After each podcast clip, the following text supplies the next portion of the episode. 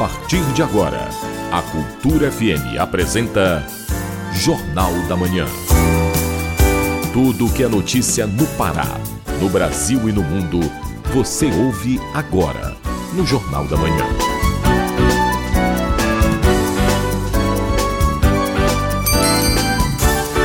Sete horas, um minuto. Sete e um.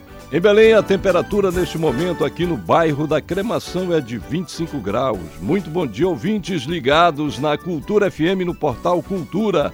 Hoje, quarta-feira, 18 de outubro de 2023. Começa agora o seu Jornal da Manhã com as principais notícias do Pará, do Brasil e do mundo. Apresentação: José Vieira e Rayana Serrão. Participe do Jornal da Manhã pelo nosso WhatsApp, no 98563-9937. Mande mensagens de áudio e informações do trânsito. Anota aí, 98563 9937. Baixe o aplicativo da Cultura, rede de comunicação nas lojas virtuais de aplicativos. Nele você acessa TV, rádio, portal, cultura e muito mais. Vamos aos destaques da edição de hoje. Romaria dos Corredores ocorre neste sábado. Preço dos ovos de galinha continua caro em Belém. Jornalista Bílio Dantas lança livro de poemas. Use Paz Jurunas Condor tem programação para celebrar um ano de funcionamento. Tem também as notícias do esporte. Confira o resultado de Brasil e Uruguai pelas eliminatórias sul-americanas. Campeonato Paraense de Remo vai ter duas etapas. E ainda nesta edição: Comissão do Senado adia votação da desoneração da folha. Relatora da CPI dos atos golpistas pede indiciamento do ex-presidente Jair Bolsonaro. ONU aponta falhas no direito à terra e à saúde no Brasil. Essas e outras notícias você acompanha agora no Jornal da Manhã. 7 horas 2 minutos. 7 e 2. Jornal da Manhã. Política. Comissão do Senado adia votação da desoneração da folha. Senadores fizeram pedido de vista no projeto de lei por mais tempo para analisar o PL. Acompanhe na reportagem de Yuri Hudson, da agência Rádio Web. A Comissão de Assuntos Econômicos contrariou expectativas e adiou a votação da prorrogação da desoneração da folha de pagamento. O projeto de lei teve um pedido de vista para que os senadores possam analisar a proposta por mais tempo. Segundo o relator, senador Ângelo Coronel, do PSD da Bahia, o tema pode voltar para análise já na próxima semana. O senador rejeitou todas as mudanças realizadas pela Câmara, em especial nas alíquotas de contribuição previdenciária dos municípios. O que se vê hoje é quase 100 bilhões de passivo nos municípios para com a Previdência e todo ano tem sempre um refis, um refis, um refis. Então é melhor a gente reduzir a alíquota dos municípios passarem a ser adimplentes do que continuar com a alíquota cavalar e a inadimplência dos municípios crescer a cada dia. O Senado havia reduzido as alíquotas para cidades com até 142 mil habitantes, que teriam uma taxação de 20% para 8% dos salários dos servidores. A Câmara, no entanto, ampliou a redução para todos os municípios do país, com alíquotas progressivas, a depender do PIB de cada região. Para o relator, a mudança promovida pela Câmara poderia inclusive aumentar a contribuição de diversos municípios. Uma alteração do Senado pode retardar a aprovação da desoneração que vencia em dezembro, o que preocupa o autor da matéria, senador Efraim Filho desoneração ampla e universal, atingindo a todos os setores da economia. Esse é nosso sonho, esse é o ideal, que talvez na segunda fase da reforma tributária isso será tratado. Nesse momento, a única situação que é permitida do ponto de vista constitucional é prorrogar o benefício que já existe. Originalmente, o texto da desoneração de impostos da folha de pagamento atende 17 setores da economia e deve ser ampliado até o dia 31 de dezembro de 2027. Agência Rádio Web de Brasília, Yuri Hudson. Relatora da CPI dos atos golpistas pede indiciamento do ex-presidente Jair Bolsonaro. As informações com Priscila Manzenotti, da Rádio Nacional.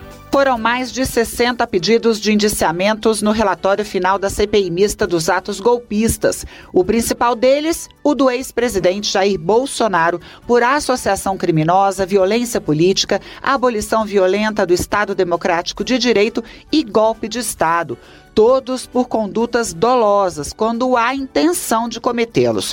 Segundo a relatora, a senadora Elisiane Gama, Jair Bolsonaro tem responsabilidade direta nos ataques golpistas. Visto como figura mítica por seus apoiadores, Jair Bolsonaro se utilizou como pôde do aparato estatal para atingir o seu objetivo maior, cupinizar as instituições republicanas brasileiras até o seu total esfacelamento, de modo a se manter no poder de forma perene e autoritária.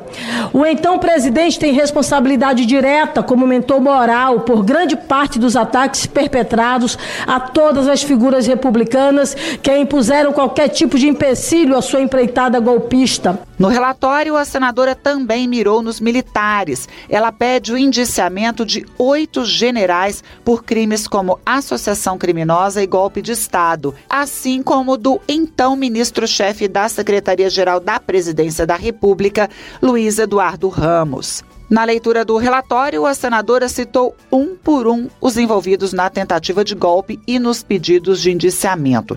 No caso do ex-ministro da Defesa, Paulo Sérgio Nogueira, o pedido foi por conta dos encontros que ele teve com o hacker Walter Delgatti, numa tentativa de questionar a segurança das urnas eletrônicas. A extensa lista de pedidos de indiciamento passa pela deputada Carla Zambelli e chega até Mauro Cid, o ex-ajudante de ordem ordens de Bolsonaro e aos diversos financiadores dos acampamentos golpistas. Ela ainda pede punição para o ex-diretor da Polícia Rodoviária Federal Silvinei Vasques e para o ex-ministro da Justiça e ex-secretário de Segurança do DF, Anderson Torres. Da Rádio Nacional em Brasília, Priscila Mazenotti. Governador do Pará e presidente do Fórum dos Governadores da Amazônia Legal, Helder Barbalho, participou do Fórum Mundial da Alimentação, promovido pela Organização das Nações Unidas para a Alimentação e Agricultura. O encontro ocorreu em Roma e o governador declarou que as soluções para a crise alimentar passam pela preservação ambiental e a socio e a sociobioeconomia amazônica. Vamos ouvir um trecho da fala do governador agora. Momento de discussão com a FAO para apresentar as ações que o Estado do Pará está realizando em favor da bioeconomia. Apresentar os desafios ambientais e as soluções que passam por cuidar das pessoas, cuidar da população que vive na Amazônia, que vive no estado do Pará, e fazer com que a floresta viva possa valer mais do que floresta morta. E isto passa diretamente por investimentos em conhecimento, em inovação, para que nós possamos conhecer todo o ativo, toda a riqueza da nossa biodiversidade e transformar esta biodiversidade em oportunidade de emprego e renda em uma nova economia, uma economia verde, uma economia sustentável. E aqui nós apresentamos aquilo que estamos fazendo. Apresentamos o Plano Estadual de Bioeconomia e fizemos um chamamento para que as Nações Unidas, para que a FAO possa ser uma parceira estratégica do Estado do Pará para a implementação do Plan Bio, para a implementação em larga escala para envolver o maior número de pessoas, dos povos ancestrais, à agricultura familiar, a todos aqueles que estão envolvidos em produzir alimento com sustentabilidade e aqueles que estão envolvidos em transformar floresta em ativo econômico sustentável. Envolver o conhecimento e o financiamento climático O FPA divulga edital para mobilidade acadêmica de 2024. A proposta é voltada ao preenchimento de vagas em cursos presenciais de graduação. Saiba mais como participar na reportagem de Marcos Aleixo. São 309 vagas disponíveis para a mobilidade acadêmica interna Mobim e 208 vagas para a mobilidade acadêmica externa Mobex. As inscrições já estão abertas e vão até as 5 da tarde do dia 27 de outubro. Os interessados devem realizar a inscrição na página do Centro de Processos Seletivos CEPS. As vagas de mobilidade acadêmica internas são direcionadas aos alunos ou alunas ativos em curso de graduação. As vagas externas são para os candidatos externos que preencham os requisitos do edital. A pró-reitora de ensino e graduação da UFPA, Loiane Prado, dá mais detalhes. É importante mencionar que a UFPA publicou dois editais de mobilidade acadêmica, o MOBA e o MOBAF. O MOBA contempla tanto o MOBIM, que é a mobilidade acadêmica interna, destinada exclusivamente a alunos ativos dos cursos de graduação da UFPA, e o MOBAX, que se refere à mobilidade acadêmica externa, destinada a candidatos já graduados ou alunos de outras instituições de ensino superior que queiram ingressar nos cursos de graduação da UFPA. O MOBAF, por sua vez, é destinado aos alunos indígenas e quilombolas ingressantes dos processos seletivos especiais indígenas e quilombolas. Então, são alunos alunos da graduação da UFPA que queiram trocar de curso. Caso as vagas destinadas a uma mobilidade interna ou externa não tenham candidatos classificados, elas podem ser disponibilizadas a outros candidatos de outra mobilidade. A prova será realizada no dia 15 de novembro, com início às 3 horas da tarde e término às 6 da noite. Os portões serão abertos a uma e meia da tarde e fechados às duas e meia. O processo seletivo terá como sede os municípios de Avaituba, Altamira, Nanindeu, Abelém, Bragança, Breves, Cametá, Castanhal, Salinópolis, Soure e Tucuruí, conforme a cidade escolhida pelo candidato no ato da inscrição. O MOBA 2024 também poderá ter reoferta de vagas devido à lista de chamada adicional, no caso a repescagem. Será cobrada uma taxa de inscrição no valor de 120 reais aos candidatos que tiverem cursado o ensino médio, total ou parcialmente em escola privada sem bolsa de estudo. Estes processos seletivos, eles são muito importantes porque eles buscam oportunizar à comunidade acadêmica da UFPA a possibilidade de troca de curso, né, para o seu curso de preferência, e também para a comunidade externa a possibilidade de ingressar na UFPA. A prova do MOBA consiste em uma prova objetiva por área de conhecimento com questões de múltipla escolha, de acordo com os itens específicos identificados no edital. A prova do MOBAF consiste em uma prova de redação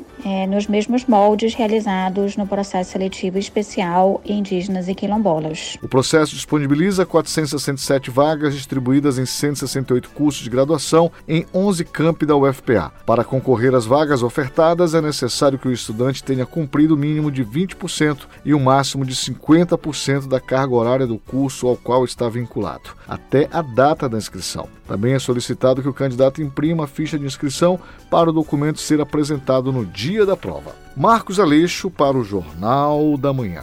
O Zipaz Jurunas Condor realiza programação especial para celebrar primeiro ano de funcionamento. Vai ter sessões de cinema, esportes, promoção da saúde e bem-estar entre outras atividades. As informações com Tamires Nicolau. Sessões de cinema, atividades esportivas para a promoção da saúde e do bem-estar e oficinas fazem parte da programação de um ano da Usina da Paz Jurunas Condor. O secretário estadual de Articulação da Cidadania, Igor Normando, destaca a relevância do complexo para a população. A Usina da Paz é o maior programa de cidadania do nosso país, é o maior complexo de cidadania do nosso país e poder fazer isso uh, nos distritos importantes de Belém é algo extraordinário, porque transforma a vida das pessoas. Nós oferecemos mais de 60 serviços em cada usina, a gente tem um atendimento diário de quase mil pessoas e comemorar um ano de atividade, um ano de muita luta, de muita entrega, sem dúvida é o coroamento de um trabalho de muita gente que faz a Zona da Paz, desde os servidores, desde os colaboradores, os voluntários e até mesmo as pessoas que usam o espaço. Esse é um aniversário que não é para comemorar uh, o espaço em si, mas fundamentalmente as pessoas que fazem ele. Então, para nós é um motivo realmente de muito orgulho. São mais de 20 ações gratuitas disponibilizadas para pessoas de todas as idades.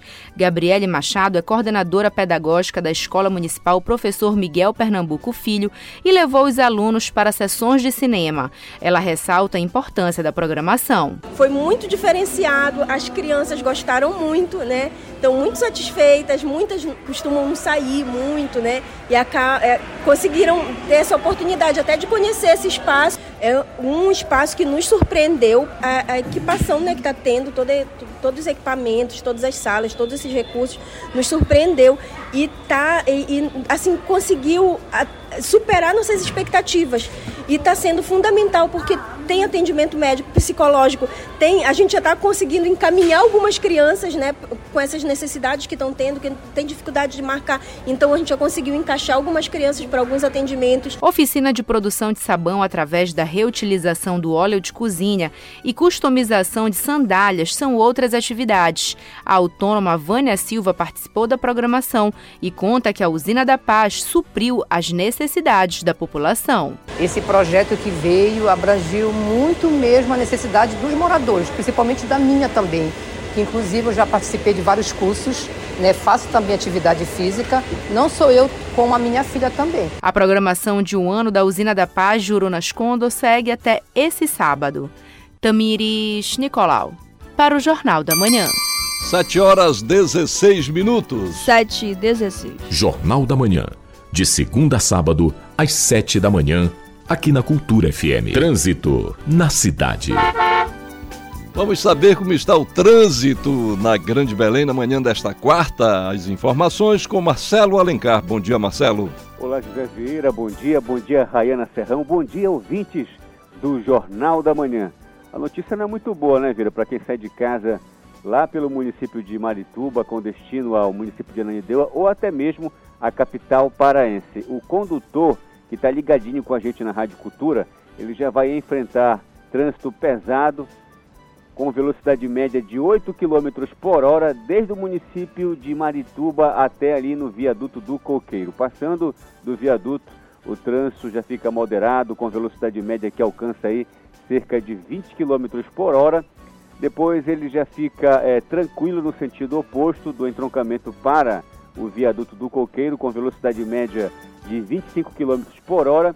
Quem pegar agora pela manhã o Mirante Barroso, do entroncamento até o 2 Batalhão de Infantaria de Selva, vai enfrentar trânsito intenso, velocidade média de 18, eh, de 18 km por hora. Passando do 2 Batalhão de Infantaria de Selva, ele já fica moderado e segue dessa forma até ali na esquina da Travessa Mauriti, com velocidade média de 25 km por hora. Passando da, da, da Mauriti, ele já fica tranquilo e segue dessa forma até na esquina da Avenida Governador José Malcher.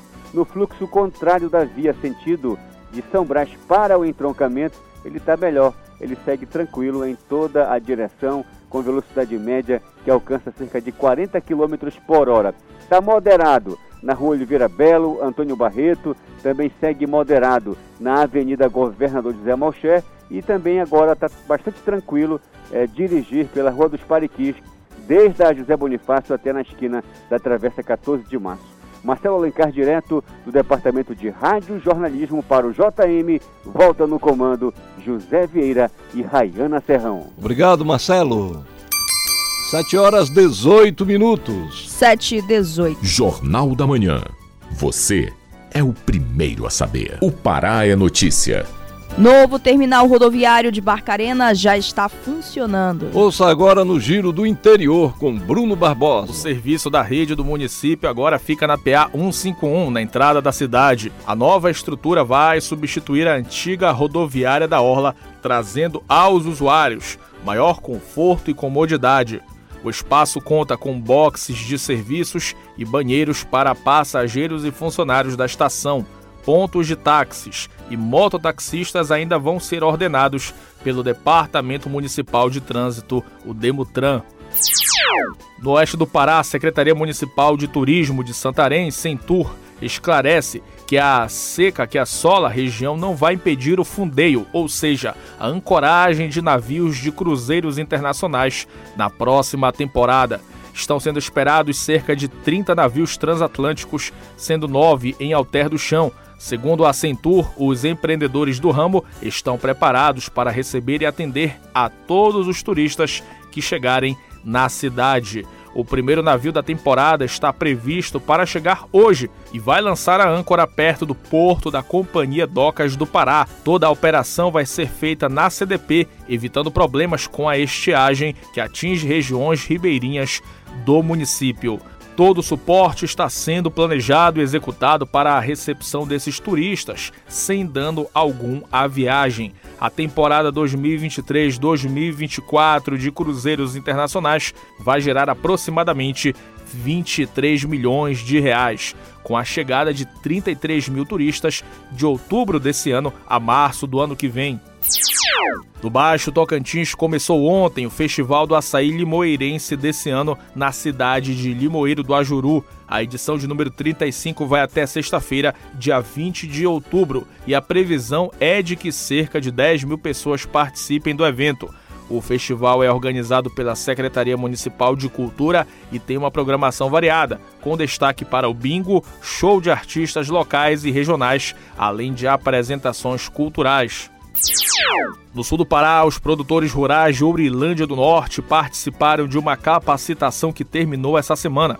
A iniciativa foi organizada pela Secretaria Municipal de Agricultura, Indústria e Comércio. O curso de beneficiamento de pescado foi ofertado aos criadores com o objetivo de trazer novas oportunidades para agregar valor ao peixe. A formação foi feita em parceria com o Serviço Nacional de Aprendizagem Rural, o Senar, a Federação da Agricultura e Pecuária do Pará, FAEPA, e uma empresa de cursos de panificação da cidade. Bruno Barbosa para o Jornal da Manhã. Jornal da Manhã. Ministro Luiz Roberto Barroso remarca julgamento sobre correção do FGTS para novembro. O presidente do STF considera injusta a correção do fundo por índice menor que a poupança. Confira as informações com Ana Lúcia Caldas, da Rádio Nacional. Foi adiada para 8 de novembro a retomada dos julgamentos sobre a legalidade do uso da TR, a taxa referencial sobre a correção das contas do FGTS. A análise estava marcada para esta quarta-feira. O adiamento foi anunciado pelo presidente do STF, Luiz Roberto Barroso, que se reuniu nesta segunda-feira com o ministro da Fazenda, Fernando Haddad, e também com os ministros das cidades, Jader Filho, e do Trabalho e Emprego, Luiz Marinho. Participaram ainda do encontro o advogado-geral da União, Jorge Messias, e a presidente da Caixa, Rita Serrano. De acordo com Barroso, o adiamento vai permitir que a União possa apresentar novos cálculos sobre a questão. Durante a reunião, o presidente do STF reiterou que considera injusta a correção do fundo por índice menor que a poupança. O julgamento já tinha sido suspenso em abril deste ano por um pedido de vista apresentado pelo ministro Nunes Marques.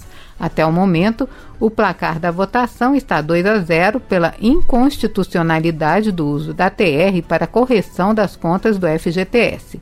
Pelo entendimento, a correção não pode ser inferior à remuneração da poupança. A Advocacia Geral da União alerta que uma eventual decisão favorável à correção poderá provocar aumento de juros nos empréstimos para financiamento da casa própria e aporte da União de cerca de 5 bilhões de reais para o fundo.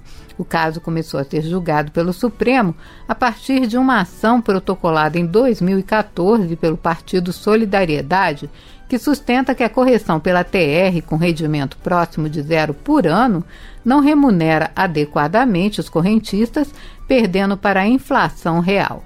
Com informações da Agência Brasil, da Rádio Nacional em Brasília, Ana Lúcia Caldas. Sétimo voo aguarda autorização para resgatar brasileiros em Israel. A bordo do avião estão dois médicos, duas psicólogas e duas enfermeiras que vão atuar no transporte dos repatriados que deixam as áreas de conflito em Israel. Saiba mais com Cristiane Ribeiro, da Rádio Nacional. O sétimo voo da Operação Voltando em Paz para trazer brasileiros de Israel pousou em Roma, na Itália, no final da madrugada desta terça-feira e aguarda autorização para seguir para Tel Aviv e resgatar mais pessoas. A bordo do avião estão dois médicos, duas psicólogas e duas enfermeiras que vão atuar no transporte dos repatriados em segurança das áreas de conflitos em Israel. A aeronave KC-30 da Força Aérea Brasileira decolou da base aérea do Galeão, no Rio de Janeiro, às 5 horas e 23 minutos da tarde de ontem. O retorno está previsto para a próxima quinta-feira, às duas e meia da madrugada, no Aeroporto Internacional Tom Jobim Galeão. Um outro avião da FAB aguarda em Roma a abertura da fronteira entre a faixa de Gaza e o Egito para transportar de volta ao Brasil as 28 pessoas que viviam ou estavam no território palestino e pediram repatriação. No domingo, desembarcaram mais de 215 brasileiros, incluindo nove bebês. Com isso, já passam de 900 os brasileiros resgatados da zona de conflito. Um formulário online foi disponibilizado pelo governo para identificar quem gostaria de retornar ao Brasil. Mais de 2.700 pessoas manifestaram interesse. Da Rádio Nacional no Rio de Janeiro, Cristiane Ribeiro. O Mundo é Notícia. Vamos acompanhar agora o que é destaque nos noticiários internacionais com Ana Tereza Brasil. O presidente dos Estados Unidos, Joe Biden, afirmou que está indignado e profundamente triste com o um ataque a um hospital na faixa de Gaza, que deixou pelo menos 500 mortos, segundo autoridades palestinas. Orientei minha equipe de segurança nacional a continuar coletando informações sobre o que exatamente aconteceu, diz o texto, que também afirma que Biden entrou em contato com o premier israelense Benjamin Netanyahu e com o rei Abdullah II da Jordânia. Os Estados Unidos defendem inequivocamente a proteção da vida de civis durante conflitos e lamentamos os pacientes, a equipe médica e outros inocentes mortos ou feridos nessa tragédia, diz um trecho da nota. O grupo extremista Hamas acusou Israel pelo ataque ao hospital e chamou o ato de genocídio. Israel, por sua vez, disse que informações de inteligência apontam que o bombardeio ocorreu após um ataque mal sucedido do grupo Jihad Islâmica, também combatido pelo país na região. O grupo chamou a acusação de mentira e disse que Israel tenta encobrir o massacre que cometeram contra civis. O posicionamento do presidente estadunidense ocorre horas após ele embarcar para Israel, que visita a partir de hoje. Além de Israel, Biden visitaria a Jordânia, mas a visita foi adiada após o ataque, confirmou a Casa Branca. Outra alteração na agenda ocorreu em decorrência do ataque. O presidente da autoridade palestina, Mahmoud Abbas, cancelou uma reunião com Biden. Na Cisjordânia, território palestino governado por Abbas, diversos protestos pressionaram o líder palestino devido à sua posição na guerra entre Israel e o Hamas. O país americano busca um entendimento com Israel sobre a chegada de suprimentos a Gaza disse o secretário de Estado dos Estados Unidos, Anthony Blinken, na declaração que confirmou a viagem. A viagem gerou uma promessa de ira sem precedentes por parte do grupo Hezbollah do Líbano, que apoia Hamas no confronto. Com informações do UOL Internacional, Ana Tereza Brasil para o Jornal da Manhã. 7 horas 28 minutos. 7 e 28. A seguir, no Jornal da Manhã. Brasil perde para o Uruguai nas eliminatórias da Copa do Mundo. É daqui a pouco aqui na Cultura FM. A gente volta já. Estamos apresentando Jornal da Manhã.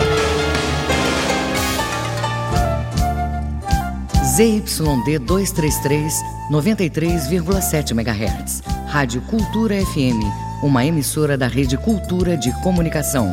Fundação Paraense de Rádio Difusão, Rua dos Pariquis, 3318. Base operacional, Avenida Almirante Barroso, 735, Belém, Pará, Amazônia, Brasil.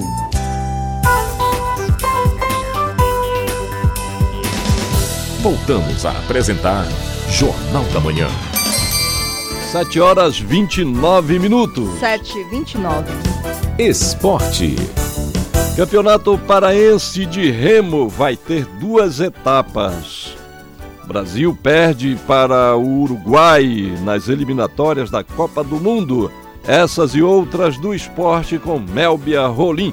A seleção brasileira enfrentou o Uruguai na noite desta terça-feira pelo quarto duelo das eliminatórias para a Copa do Mundo de 2026. E quem traz os principais destaques desta partida é o repórter Felipe Campos. É isso mesmo, Melbia. O Brasil voltou a campo nesta terça-feira em jogo válido pela quarta rodada das eliminatórias para a Copa do Mundo de 2026. O confronto foi fora de casa, em Montevideo, contra o Uruguai, no estádio Centenário, e terminou com derrota brasileira por 2 a 0. No primeiro tempo, 40 minutos se passaram sem nenhuma finalização dos dois times, até que Darwin Nunes aproveitou o cruzamento pelo lado esquerdo e abriu o placar para os uruguaios. Já na segunda etapa, também na reta final, mais uma jogada de Darwin Nunes. Dessa vez, ele driblou dois zagueiros do Brasil e serviu o meio-campista De La Cruz, que deu números finais ao jogo e marcou o segundo gol da equipe celeste. Com o resultado, o Brasil terminou essa passagem de data FIFA com um empate contra a Venezuela e também uma derrota para o Uruguai. Depois da partida, o volante capitão Casemiro comentou sobre o impacto da derrota.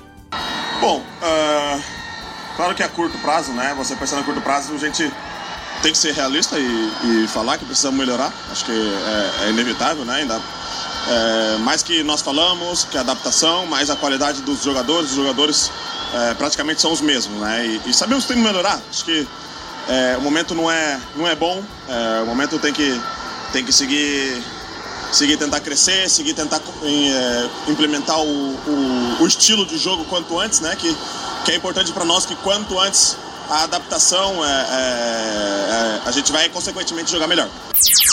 O time de futsal paraense do Colégio Santa Rosa conquistou o título de campeão no Mundial Escolar disputado na Sérvia. O triunfo veio após os paraenses vencerem a França por 7 a 3 na grande final. O troféu veio na categoria sub-18, onde o Brasil tinha outros dois times representantes dos estados de Goiás e Rondônia. O piloto paraense Roberto Poças garantiu pódio na oitava etapa da Nasca Brasil, disputada no Autódromo de Tarumã, no Rio Grande do Sul. Após cruzar a última volta na quinta colocação, Roberto chegou ao terceiro pódio na temporada. O piloto paraense retornou ao campeonato após quatro meses de recuperação de um acidente. Agora o paraense se prepara para a etapa final, prevista para os dias 9 e 10 de dezembro no Autódromo de Interlagos, em São Paulo. As irmãs paraenses Mariana e Giovana Rizi conquistaram o Campeonato Brasileiro de Triatlo realizado em Brasília. As campeãs brasileiras são filhas do técnico Alexandre Rizi, que também é triatleta. Mariana Rizi nadou 200 metros, pedalou 2 km e 500 metros e correu 1 km, conquistando o primeiro lugar na categoria 10-11 anos. Já a campeã brasileira na categoria 8 e 9 anos, Giovana Rizi nadou 100 metros, pedalou um pouco mais de 1 km e correu 500 metros, as provas foram disputadas no último final de semana em Brasília e as atletas já retornaram para Santarém, onde vão continuar os treinos visando as próximas competições da temporada. A Federação Paraense de Remo confirmou o campeonato estadual da modalidade na temporada 2023, com apenas duas regatas programadas. As datas previstas para disputa nas águas serão os dias 22 de outubro, próximo sábado, e dia 2 de dezembro, com a participação de apenas três clubes: Paysandu, que é o atual campeão, o Clube do Remo e a Associação Guajará. A entidade ainda não definiu a ordem das provas. Sob supervisão do jornalista Felipe Feitosa, Mel Berrolim, para o Jornal da Manhã. O projeto Gol do Brasil, que reúne Secretaria de Estado de Esporte e Lazer e CBF, prorrogou o prazo de inscrições para alunos até amanhã. Então ainda dá tempo de se inscrever na escolinha de futebol. Saiba como na reportagem de Marcos Aleixo. O projeto é voltado para crianças e jovens da rede pública de ensino de 6 a 17 anos de ambos os sexos que residem nos bairros próximos ao local das aulas. A proposta do esporte busca auxiliar a educação de crianças em Belém. Nesta edição do projeto estão sendo disponibilizadas 240 vagas, que serão distribuídas nos turnos manhã e tarde. O professor de Educação Física Emanuel Ribeiro dá mais detalhes. O projeto Gol do Brasil, ele tem como objetivo promover educação, saúde e cidadania, né, para as crianças e adolescentes que fazem parte do projeto. Esse é o primeiro ponto. Então, todas as vezes que nós montamos um plano de aula, é, nós sempre montamos atividades de futebol de campo, mas que tenham como objetivo é, estar voltadas para habilidades de vida. Mais do que ser projeto de futebol, o Gol do Brasil tem o objetivo de ensinar valores aos alunos. O projeto busca trabalhar as habilidades de vida dentro do campo. São diversas atividades trabalhadas que vão desde o autoconhecimento, relacionamento interpessoal, até a resolução de problemas. Os pais ou responsáveis devem apresentar a declaração de matrícula na rede pública de ensino, atestado médico, comprovante de residência, duas fotos 3x4 e cópias do RG CPF. Essas inscrições são gratuitas e podem ser feitas para antigos e novos alunos até o dia 19 de outubro, na sede da CEL, localizada na Avenida Augusto Montenegro, quilômetro 3, sem número, estádio do Mangueirão, das 9 da manhã às 3 da tarde. O professor de Educação Física do projeto, Emanuel Ribeiro, traz mais informações. As atividades básicas de, de um futebol, que é o passe, a recepção, condução, chute, marcação, velocidade, cabeceio, enfim, todas essas atividades, quando elas são montadas em um plano de aula, elas vêm com um objetivo por trás dele, né, que é desenvolver as habilidades de vida. E são 10 habilidades de vida. Então, é mais ou menos isso. As aulas semanais com atividade de futebol serão às terças e quintas, no campo do Seju, localizado na área do estacionamento do Novo Mangueirão, no turno da manhã, de 8h30 às 9h30 da manhã, para alunos de 6 a 11 anos, e de 9h30 às 10h30 da manhã para alunos de 12 a 17 anos. Já no turno da tarde, o horário é de 3 às 4 da tarde. Jovens de 12 a 17 anos, de 4 às 5 da tarde, para alunos de 6 a 11 anos. Marcos Aleixo para o Jornal da Manhã. 7 horas 36 minutos. 7 e 36. Economia e finanças. Mesmo com alguns recuos, o preço dos ovos de galinha ainda continuam elevados. Pois é, Vieira, esses reajustes acumulam altas de mais de 20% nos últimos 12 meses. A pesquisa é do Diese e a reportagem é de Marcelo Alencar. O relatório do Diese Pará mostra que no mês de setembro de 2023, os ovos de galinha ficaram 1,62% mais baratos em relação ao mês de agosto deste ano. Porém, no balanço comparativo de preços de janeiro a setembro de 2023, o produto apresentou crescimento expressivo de 22,81% e nos últimos 12 meses o reajuste foi ainda maior, atingindo 23,40%.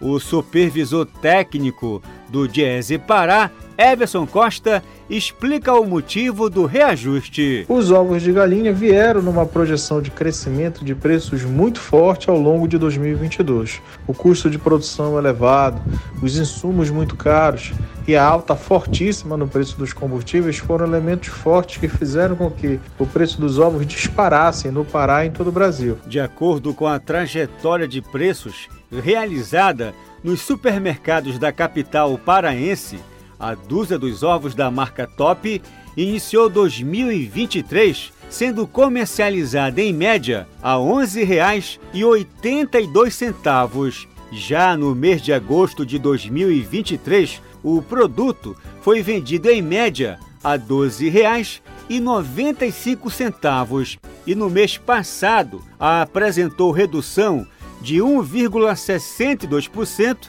e foi negociado em média a R$ 12,74.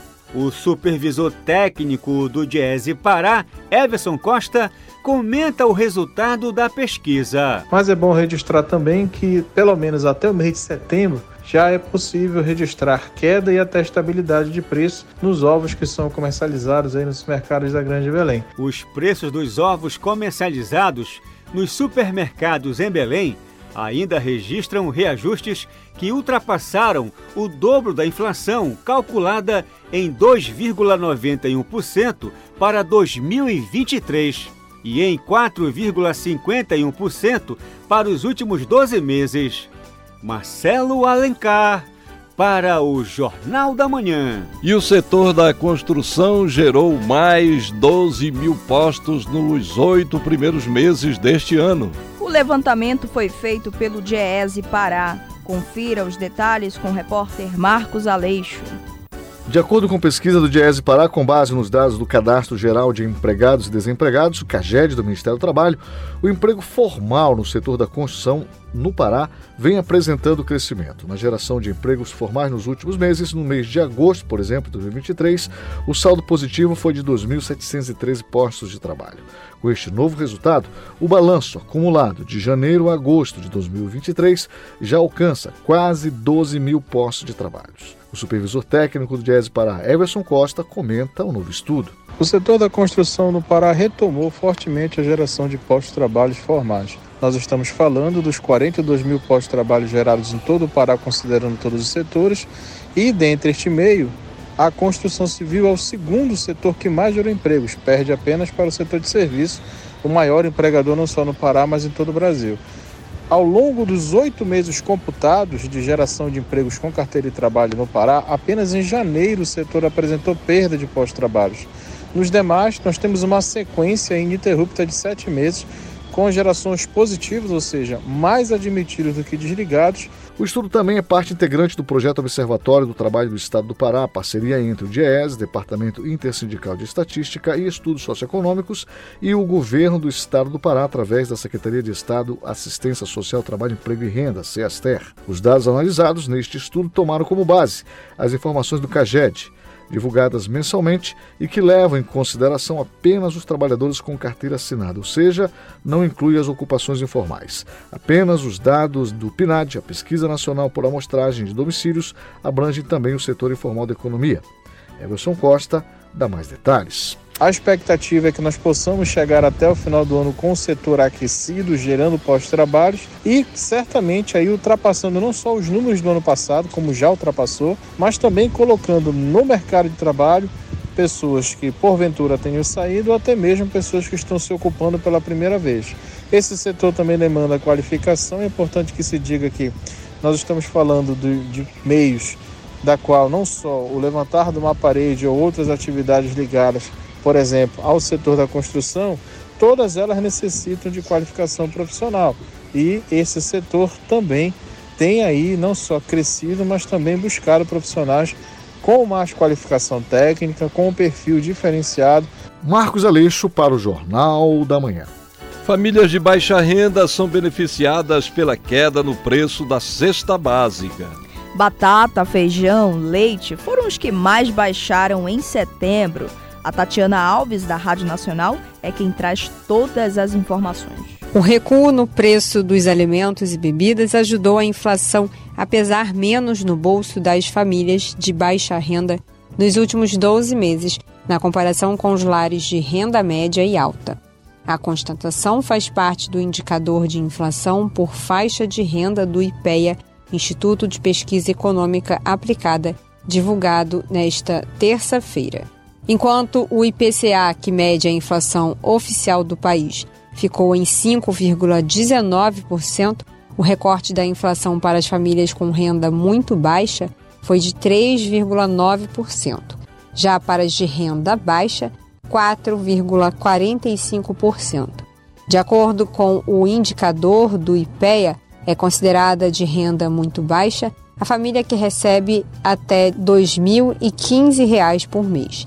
As de renda baixa estão entre R$ 2.015 e 3.022 reais. Nos lares com renda média alta e alta, a inflação acumulada em 12 meses ficou na casa dos 6%.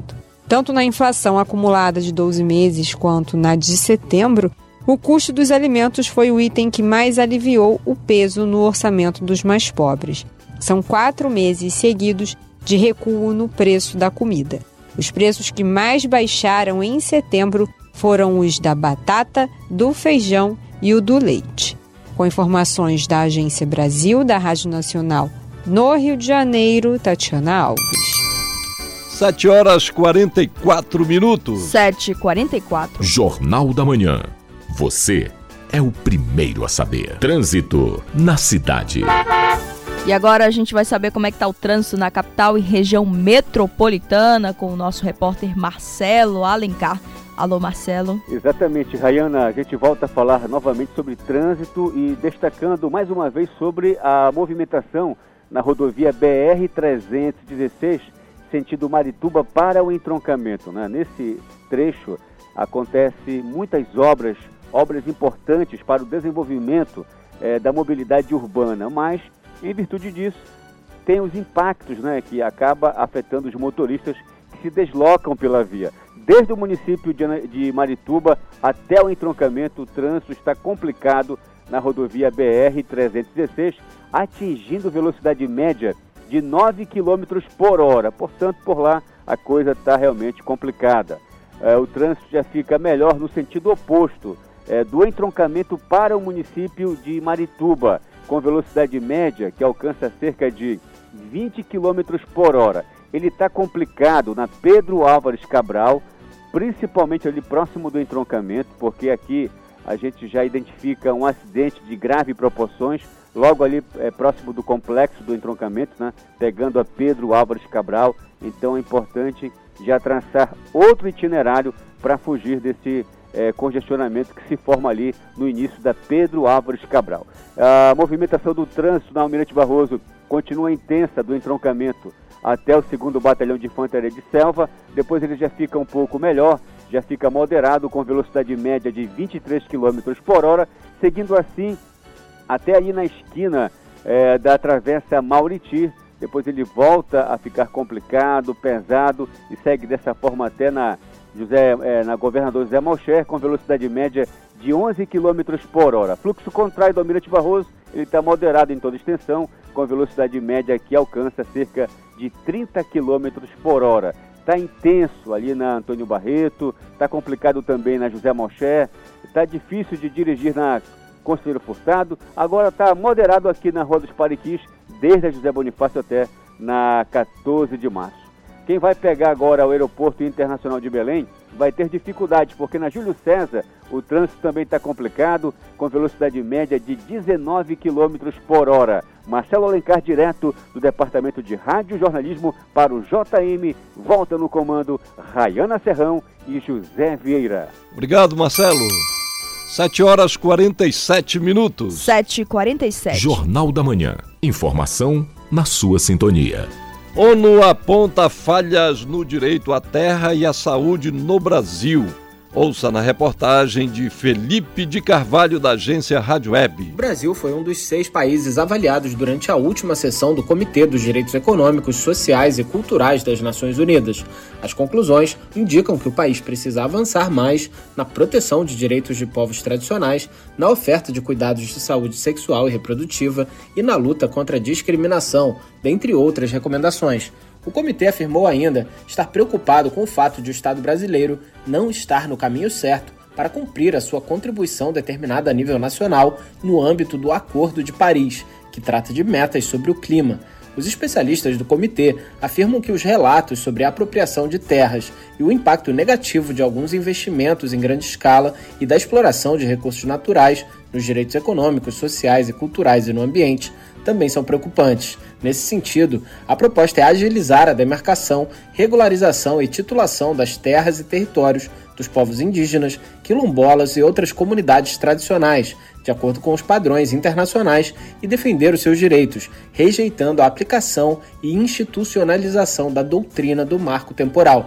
Outra sugestão é de que as concessões e licenças para tais atividades econômicas passem por consultas destinadas a obter o consentimento livre, prévio e informado dos povos indígenas, quilombolas e outras comunidades tradicionais. Em relação à saúde, o comitê apontou preocupações com os obstáculos que as mulheres enfrentam na obtenção de acesso ao aborto seguro, mesmo nos casos em que é legalmente permitido, especialmente por mulheres que enfrentam formas cruzadas de discriminação. Os especialistas recomendam ao Brasil fazer a revisão da legislação penal que proíbe o aborto, para torná-lo compatível com a integridade, autonomia e saúde das mulheres. O relatório menciona as elevadas taxas de mortalidade materna e com a falta de acesso a serviços e informações de saúde sexual e reprodutiva adequados nas zonas rurais e periféricas.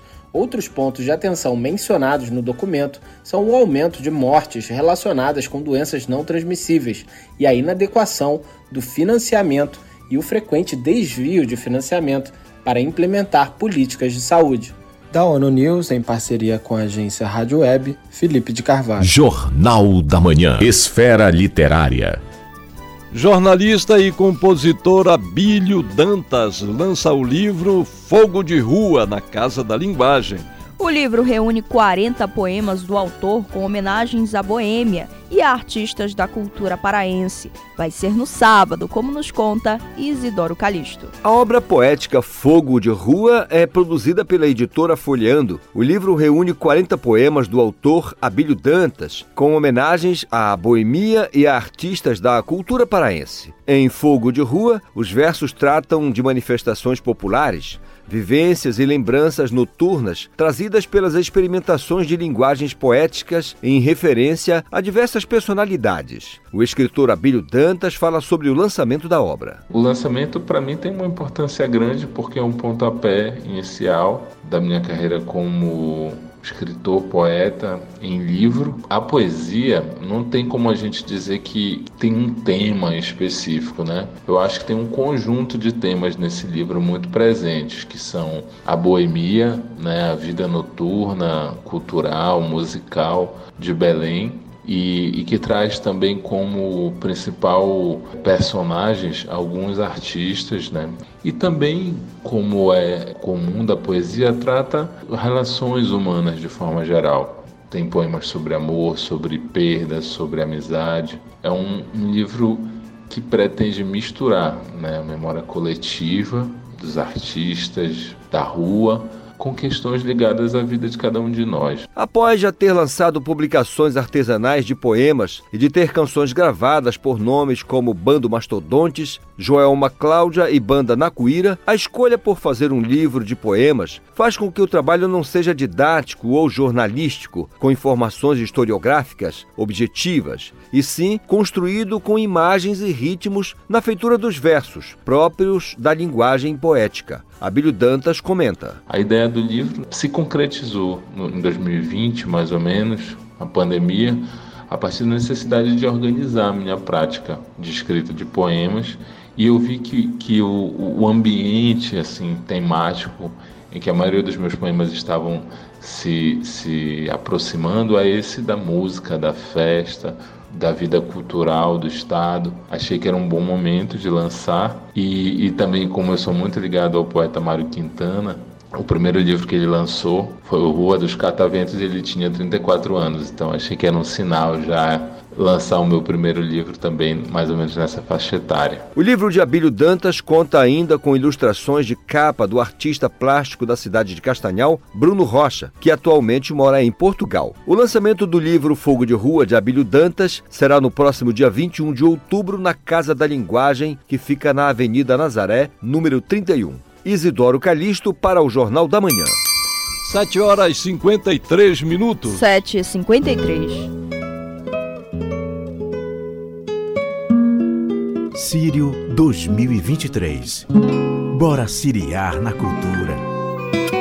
No próximo sábado tem o Sírio dos Corredores de Rua, que reúne dezenas de milhares de atletas em homenagem à Virgem de Nazaré. A procissão dos corredores faz parte do calendário do Sírio desde 2014 e tem 8 quilômetros de percurso a reportagem é de Tamires Nicolau. Os devotos de Nossa Senhora de Nazaré vão prestar homenagens durante a Romaria dos Corredores, que vai ocorrer nesse sábado. O trajeto conta com aproximadamente 7 quilômetros, com início e chegada na Praça Santuário. O diretor de procissões, Antônio Souza, conta mais detalhes. É uma corrida de 7 quilômetros sem qualquer tipo de competitividade, é um trote lento, onde pode participar qualquer pessoa. A maioria dos corredores não tem inscrição, não tem camisa, não vende qualquer tipo de produto. É, quem quiser estar conosco, de qualquer idade, pode participar. E com isso se faz uma homenagem à Nossa Senhora é, pela rua de Belém. Durante a procissão, a imagem peregrina de Nossa Senhora de Nazaré vai seguir no carro Berlinda numa velocidade baixa para que os romeiros possam acompanhar com uma corrida leve. O diretor de procissões, Antônio Souza, faz um convite ao público. A expectativa que nós temos é em torno de 3 a 5 mil pessoas que participam, porque a gente conta não só quem está conosco na corrida, mas também todas aquelas pessoas que prestam homenagem durante ela passa. É por isso que a gente mantém o mesmo percurso desde o início da, da Romaria. E aqui a gente faz um convite, qualquer pessoa que queira estar conosco, fazer um trote leve, tranquilo, de qualquer idade, que possa estar conosco, que, se, que venha é, no próximo sábado, 5 da manhã, por volta de 5 e meia estaremos saindo é, e vamos até a catedral e voltamos e terminamos na Praça Santuário. A Romaria dos Corredores vai ter início às 5 e meia da manhã, com saída da Avenida Nazaré, seguindo pela Generalíssimo Deodoro, Conselheiro Furtado, Padre Eutíquio, João Diogo, Coronel Fortunato, Dom Pedro, Padre Champagnat, Avenida Portugal, Tamandaré, Gama Abreu, Nazaré e novamente Praça Santuário. Tamires Nicolau, para o Jornal da Manhã. Sírio 2023. Bora siriar na cultura. 7 horas e 55 minutos. 7 e 55. Dicas culturais. Quatro artistas do Pará se reúnem em uma exposição coletiva para celebrar a cultura da Amazônia. Os, os artistas fazem as leituras deste lugar sagrado. As informações com o repórter Marcelo Alencar.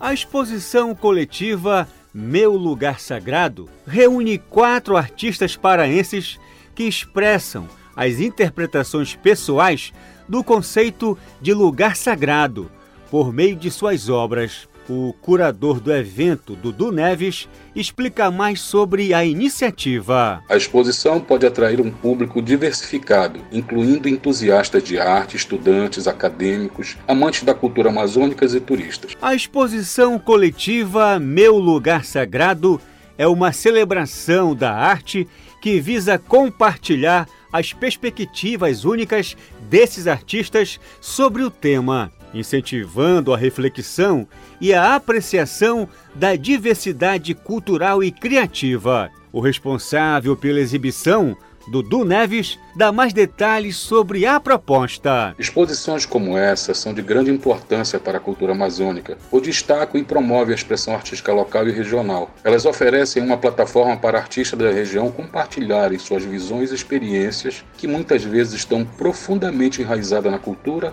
e na natureza da Amazônia. A exposição coletiva Meu Lugar Sagrado acontece até o dia 31 de outubro de 2023 no Teatro Popular Nazareno Tourinho, localizado na Praça do Carmo, número 48, bairro da Cidade Velha, em Belém, com entrada gratuita.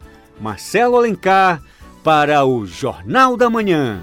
E uma última informação: Santarém, no oeste do Pará, continua sem chuvas significativas que ajudem a aumentar o nível do rio Tapajós. Com isso, o rio continua baixando de forma acentuada e chegou à marca de 94 centímetros, ou seja, 38 centímetros da menor cota já registrada na cidade. A Defesa Civil está monitorando a vazante do rio Tapajós e fazendo o comparativo com os menores índices registrados. Em 2010, a maior seca registrada nos últimos anos. Nesse mesmo período, o nível do rio estava em 1,32 metros.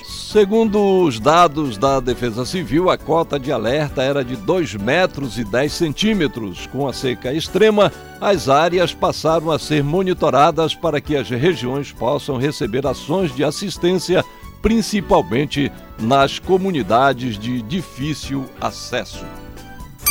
7 horas e 58 minutos. 7 e 58 Termina aqui o Jornal da Manhã desta quarta-feira, 18 de outubro de 2023. Apresentação: José Vieira e Rayana Serrão. Não esqueça de baixar o aplicativo da Cultura, rede de comunicação, nas lojas virtuais de aplicativos. Nele você acessa TV, rádio, portal Cultura e muito mais. Outras notícias você acompanha durante nossa programação. Fique agora com Isidoro Calixto e o Conexão Cultura. Um excelente dia para você e a gente se encontra amanhã. Um bom dia a todos e até amanhã.